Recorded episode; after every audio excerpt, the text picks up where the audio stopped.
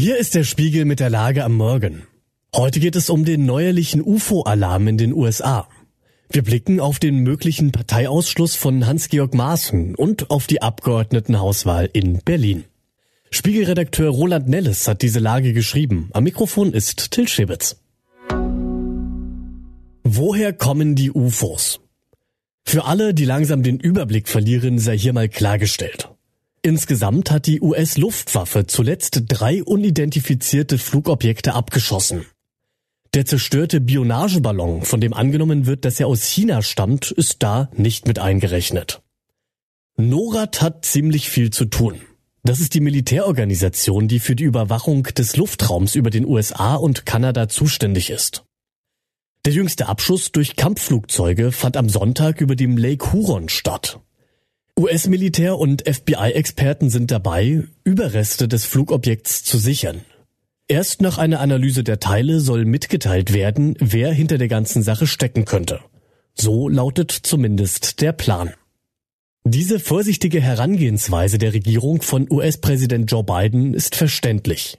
Sie sorgt aber dennoch in der Öffentlichkeit für wachsende Nervosität in US-Medien dürfen Experten laut über die Ursache für die plötzliche Zunahme von Flugobjekten nachdenken.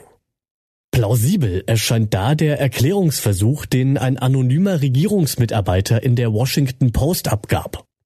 Demnach haben die US-Radarsysteme nach dem Auftauchen des chinesischen Ballons ihre Filter umgestellt. Sie nehmen nun womöglich mehr fliegende Objekte in der Luft wahr, die zuvor vernachlässigt wurden.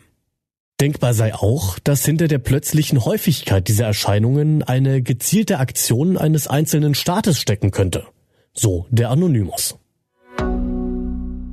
Das hat Berlin nicht verdient. Die Berlinerinnen und Berliner haben die rot-grün-rote Regierung nicht verdient, die in der Stadt seit Jahren in unterschiedlichen Konstellationen vor sich hin deletiert. Genauso wenig hat es Berlin verdient, dass die gleichen Leute nun offenbar so oder ähnlich weiter regieren wollen. Berliner Politikerinnen und Politiker wie Franziska Giffey sind einfach zu klein für die großen Probleme dieser Millionenstadt. Die grünen Spitzenkandidatin Bettina Jarasch wiederum kann außer der grünen Stammklientel auch niemanden wirklich überzeugen. Berlins Schicksal ist, dass der Wahlsieger Kai Wegner von der CDU ebenfalls nicht gerade dem entspricht, was man Weltstadtniveau nennen könnte. Er wurde wohl vor allem deshalb gewählt, weil etliche Berliner die rot-grün-rote Regierung in ihrer ganzen Wurstigkeit nicht mehr ertragen konnten. Natürlich sollten Herr Wegner aus Spandau und seine CDU als Wahlsieger nun das Recht bekommen, eine Koalitionsregierung zu bilden. Zum Beispiel mit der geschrumpften SPD. Ob diese Regierung viel besser wäre als das, was die Stadt bisher erlebt hat, darf indes bezweifelt werden. CDU entscheidet über Maßen. In der Saga um den zu weit nach rechts abgedrifteten früheren Verfassungsschutzchef Hans-Georg Maaßen wird heute das nächste Kapitel geschrieben. Die Spitzengremien der CDU beraten über ein Parteiausschlussverfahren gegen Maaßen. Der Bundesvorstand wird wohl beschließen, ein solches Verfahren einzuleiten. Die CDU-Führung hatte Maaßen eine Frist bis zum 5. Februar gesetzt, um freiwillig aus der Partei auszutreten. Diese Frist ließ Maaßen jedoch verstreichen. Maaßen selbst ging die CDU-Spitze in einer Stellungnahme scharf an. In seinem Schreiben wies er den Vorwurf parteischädigenden Verhaltens strikt zurück.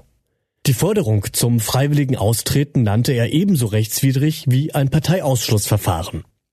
Maaßen will offenbar auf keinen Fall klein beigeben. Parteiausschlussverfahren sind eine langwierige und auch komplizierte Sache. Daher darf sich die CDU nun auf eine monatelange Fortsetzung des Konflikts mit ihm einstellen. Er kann gegen den Ausschluss vor Gericht ziehen. Da darf Maaßen dann weiter die Lieblingsrolle aller Rechtspopulisten spielen, nämlich die des ewigen Opfers. Was sonst noch wichtig ist. Die EU-Kommissionspräsidentin will Zelte und Decken in die Türkei schicken. Die WHO hält Konvois für die Rebellengebiete in Nordwestsyrien bereit. Die Zahl der Toten klettert auf mehr als 35.000. Im Hollywood-Blockbuster Black Panther Wakanda Forever werden Soldaten als Bösewichte dargestellt, deren Kleidung jener der französischen Einheiten in Afrika ähnelt. Das findet zumindest Paris und protestiert. So viele tote Tiere hat es noch nie an diesem Küstenabschnitt Zyperns gegeben. Ein Grund für den Tod der sieben Cuvier-Schnabelwale könnte womöglich auch das schwere Erdbeben in der Türkei sein. Soweit die Lage am Morgen. Alle aktuellen Entwicklungen finden Sie auf spiegel.de und wir melden uns ja wieder mit der Lage am Abend.